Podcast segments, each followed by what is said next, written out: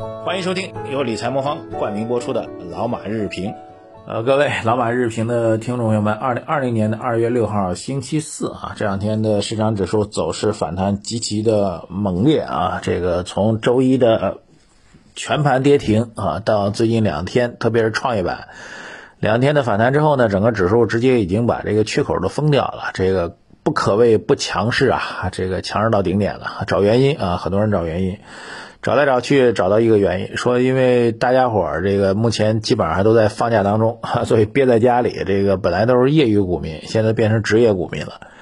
变成职业股民之后呢，这个大家的行为就更加的趋于这个跟风化。周一暴跌的时候跟风往下杀啊，然后这两天反弹，特别是创业板反弹非常猛，就跟风往上追啊，所以让市场的这个波动呢反而会加剧啊。据说是这样一个说法，那这样的话，到下周一基本上这个该上班的都得要上班了，也许这个剧烈的波动就要减缓了啊。这是开场一个小小的段子啊，原因不详，但是市场的动力还是非常猛的，特别是成交量是非常大。我觉得这一点表明，在几一个重要的结论就是，周一的下跌极有可能是一次性跌掉位了啊，跌到位了。呃，当然了，你说这反弹。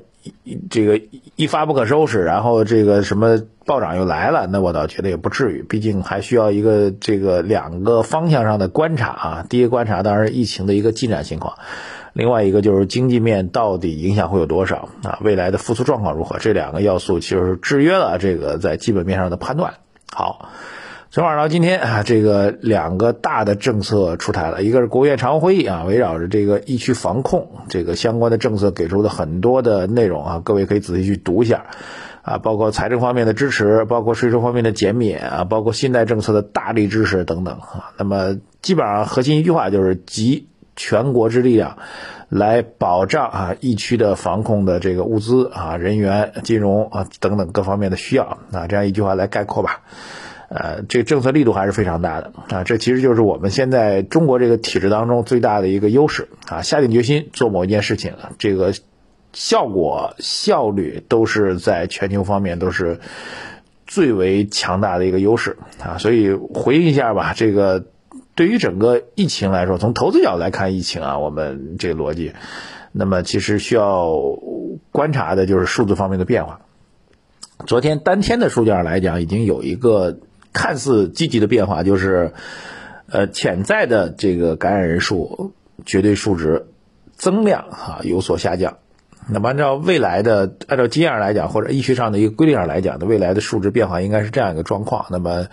呃，需要观察的一个核心点就是单日确认的新增的人数绝对值出现下降啊，然后呢，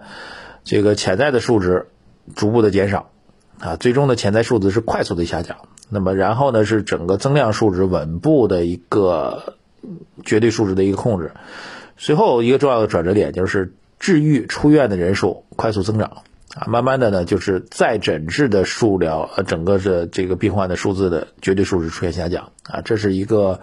呃医疗。变化当中，流行病学变化当中的一个数值的一个变化，大概应该知道两个数数值状况。所以未来说或者说当下最需要关注的就是，呃，单日的确诊人数的绝对值数量能够出现这个见顶之后的一个回落啊，这是短期的一个数值上的一个变化。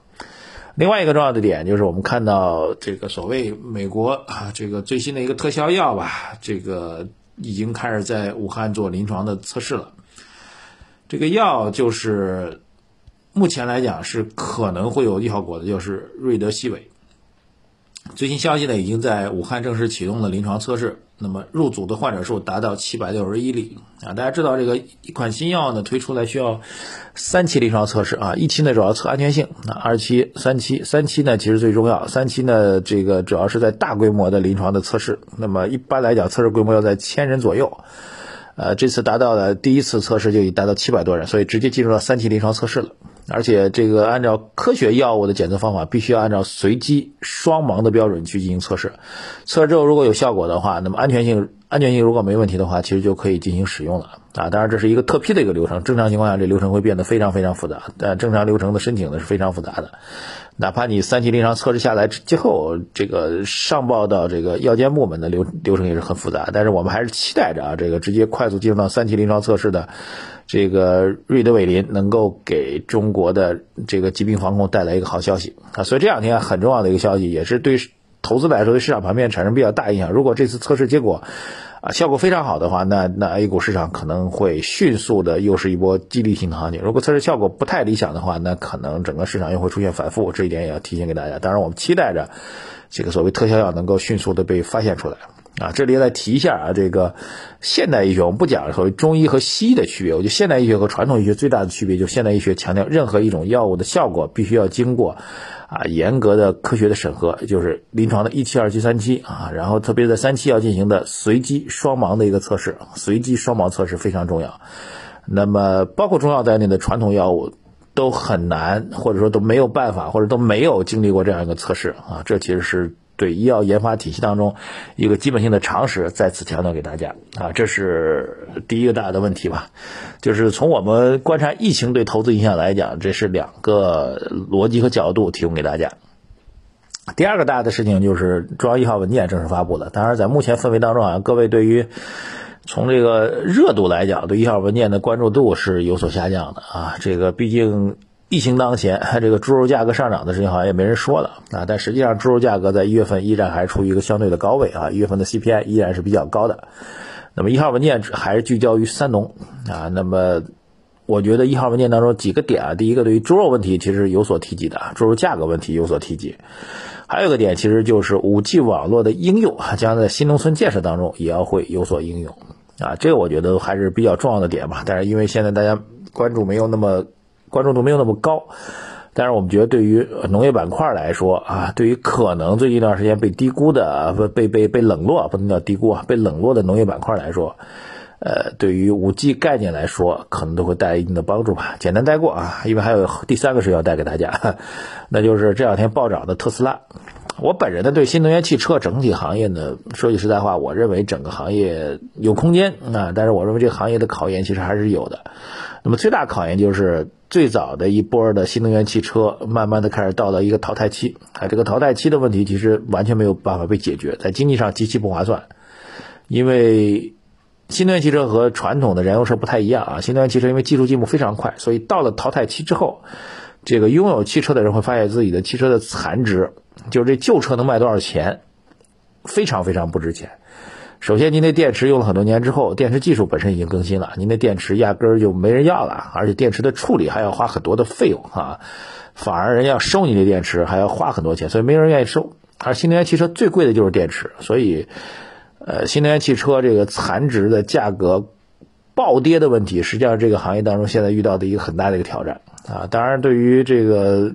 新车销售来说，目前还不受影响，但是这个问题我觉得是一个